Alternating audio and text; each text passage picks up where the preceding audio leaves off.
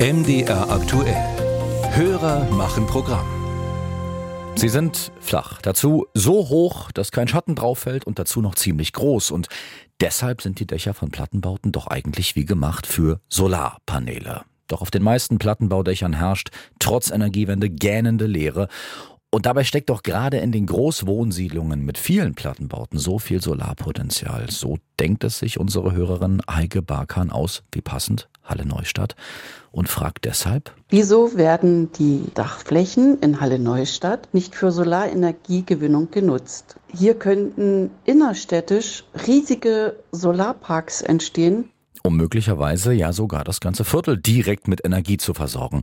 Klingt entwaffnend logisch, ob es das auch ist. Christine Kielon. Plattenbaudächer eignen sich theoretisch gut für Photovoltaikanlagen.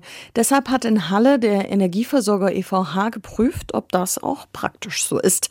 Doch es gibt da ein paar Probleme, erklärt EVH-Geschäftsführer Olaf Schneider. Wir haben die Besonderheit in Halle, dass es sich in Halle um sogenannte Kaltdächer handelt. Wir haben quasi die oberste Geschossdecke und dazwischen ist zwischen Dach und Geschossdecke ist so ein halber Meter Luft und das ist quasi die Isolierung. Das heißt, das Dach hat eine geringe statische Belastbarkeit. Die Statik macht also Probleme.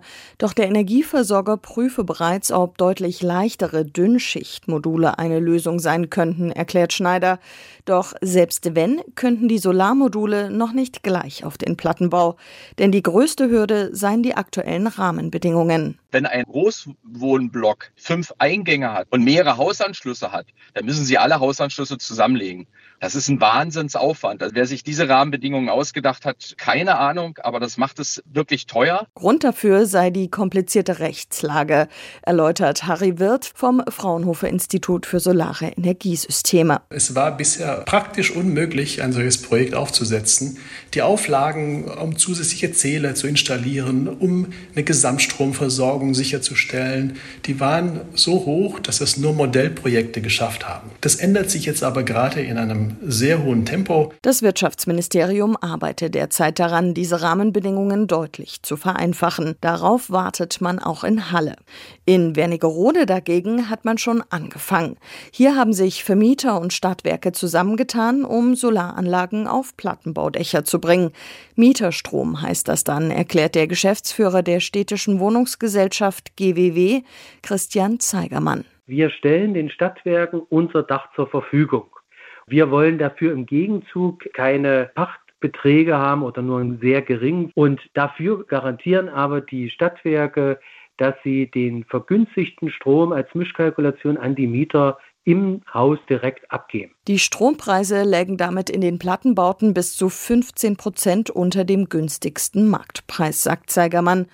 Die Stadtwerke Wernigerode investieren in den Mieterstrom, weil das Unternehmen das Modell aktiv fördern wolle, sagt Geschäftsführer Steffen Meinecke. Da geht es nicht um Gewinnmaximierung, da geht es darum, dass wir die Energieversorgung vor Ort anders ausrichten, dass wir die Mieter mit ihrem eigenen Strom versorgen und dass wir dann auch langfristig rentabel sind. Das heißt also, die Amortisationszeiten liegen im Bereich von zehn Jahren ungefähr. Als städtisches Unternehmen könnten die Stadtwerke so langfristig planen, so Meinecke. Bis Jahresende sollen noch rund zehn weitere Plattenbauten Solarmodule aufs Dach bekommen.